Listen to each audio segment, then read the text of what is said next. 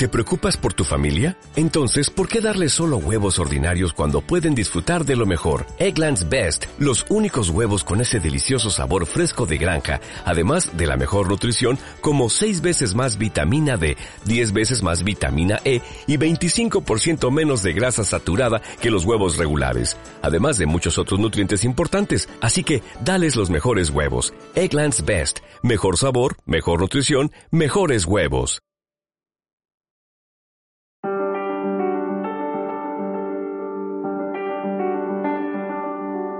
Bienvenidos a Células Empresariales, el intelecto y el arte en los negocios. Bienvenidos al podcast número 12 de la serie de Desarrollo Sostenible, donde estamos analizando las modalidades de producción y consumo sostenible. Hola, bienvenidos a Células Empresariales. Es nuestra primera edición del año 2017. Les deseamos a todos ustedes pues un próspero año nuevo, que se cumplan todas sus metas, sus deseos, esos objetivos que se han trazado. Células empresariales espera para este 2017 pues se realicen y se cumplan algunas de las acciones que se han contemplado para mejorar las modalidades de producción y consumo sostenible en materia de energía eléctrica. Sin duda es un año de grandes retos. Eh, de hecho, iniciamos el año con un anuncio del aumento o el incremento en la tarifa de energía eléctrica, así como también el aumento en los combustibles, pues, que han provocado una serie de reacciones en la sociedad, eh, a tal grado que ha tenido que salir la presidencia o gobierno federal, pues a dar una, un mensaje pues para explicar a detalle pues por qué se dieron estos, estos incrementos. Pero vamos a dejarle a los políticos que resuelvan problemas de política y los ingenieros eléctricos nos vamos a dedicar a resolver problemas de ingeniería eléctrica. Por este motivo, el tema que vamos a tocar el día de hoy, pues tiene que ver precisamente con el futuro de la energía eléctrica en México. La, la energía eléctrica es un insumo básico para la operación diaria de la sociedad desde encender un foco hasta mover grandes motores para producir un sinfín de artículos, así como todos aquellos servicios que dependen de este para satisfacer su necesidad. Desde hace algunos años, en México, la industria eléctrica es motivo de orgullo nacional. Desde su nacionalización en el año 1960 hasta lograr el control al 100% en el año 2009, con el decreto de distinción de la Compañía de Luz y Fuerza del Centro. Uno de los grandes retos que enfrenta la, industria eléctrica en nuestro país es su baja competitividad por los grandes volúmenes de pérdidas técnicas y no técnicas que la colocan muy por debajo de los países miembros de la OECD.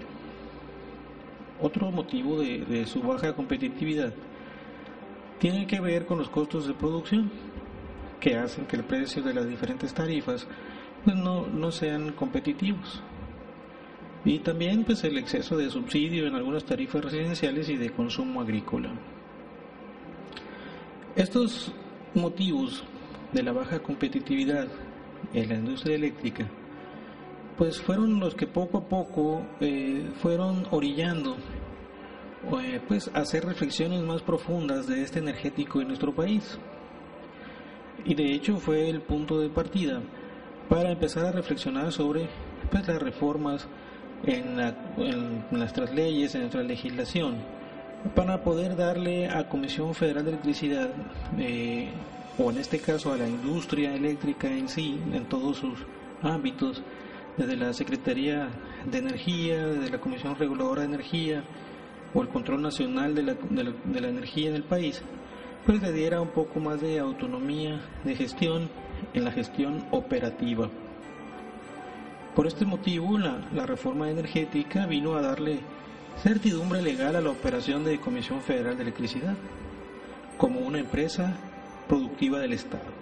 Es decir, Comisión Federal de Electricidad desde hace algunos años venía operando con esquemas de inversión compartida, trabajos de construcción y mantenimiento por terceros, con el riesgo de caer en la ilegalidad, pues no tenía el respaldo del gobierno federal en estos, en estos menesteres.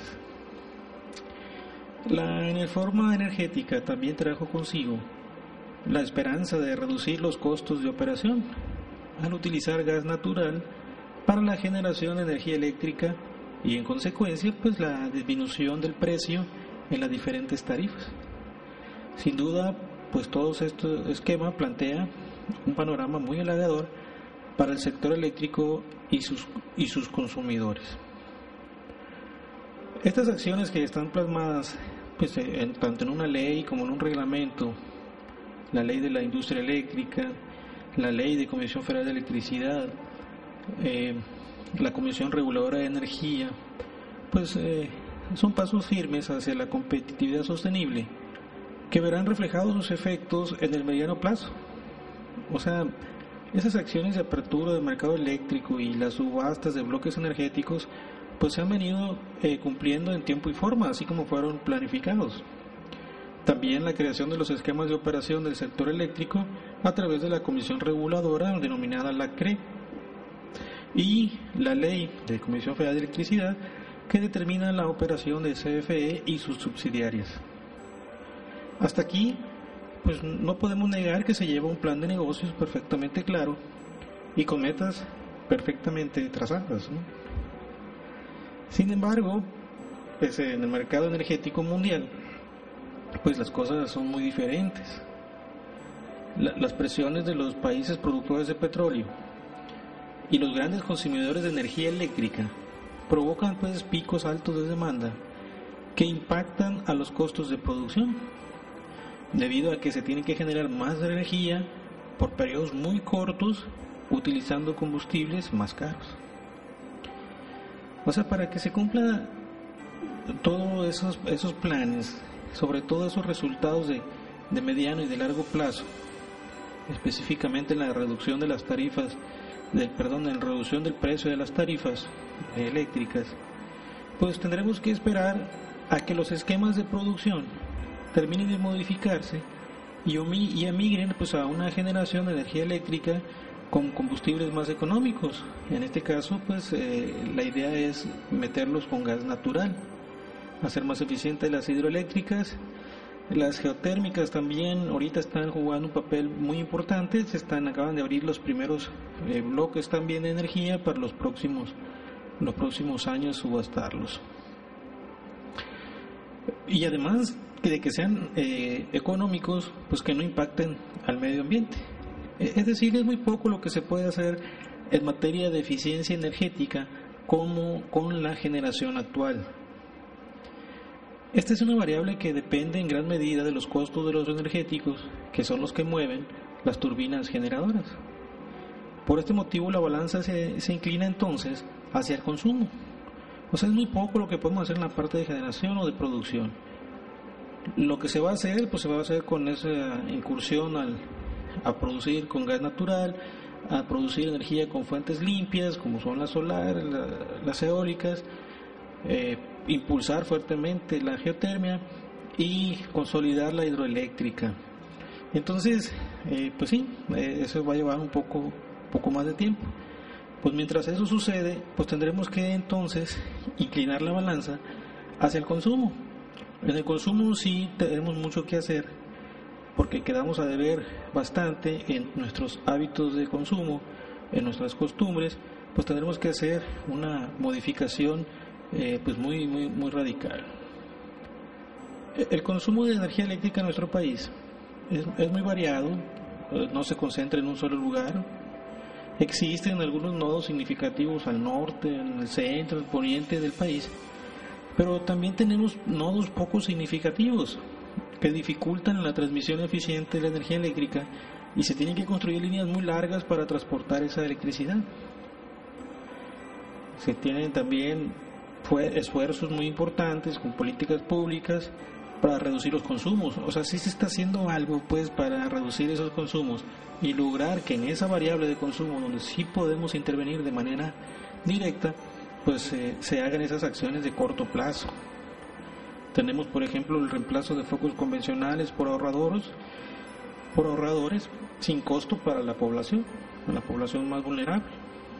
la modificación de los usos horarios para aprovechar la luz del sol, tarifas horarios que incentivan la modificación de turnos laborales en la industria y otras acciones que sin duda pues han logrado mitigar esa demanda de energía eléctrica, sobre todo en los periodos punto o en los periodos de mayor consumo, dando como resultado pues un mejor aprovechamiento de la energía eléctrica.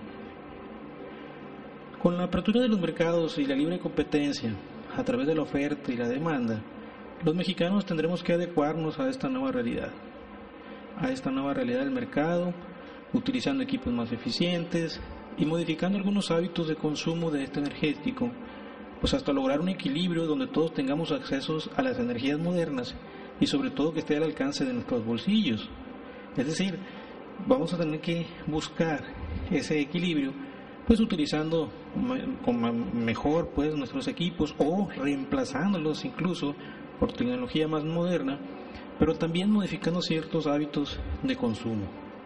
Entonces estamos invitados pues de primera mano a establecer esas eh, líneas de acción inclinándonos primeramente por el consumo, sobre todo en el corto plazo, y en el mediano plazo ya estar eh, visualizando el mercado eléctrico pues con las energías de este, limpias, de fuentes limpias o en este caso de gas natural, donde, donde Comisión Federal de Electricidad, donde la Secretaría de Energía pues está hecho a bien a construir pues grandes eh, gaseoductos que son los que van a alimentar estas grandes generadoras. Esta ha sido una cápsula más de células empresariales, el intelecto y el arte en los negocios. Síganos en Facebook, en Twitter. Eh, también tenemos la página de, internet, nuestra página www.castorservicios.mx, donde estamos subiendo sus comentarios, donde estamos publicando pues estos, eh, estos eh, podcasts, además de algunos videos. Pásenla bien, que tengan un excelente año y que todas sus metas se cumplan. Células empresariales, el intelecto y el arte en los negocios.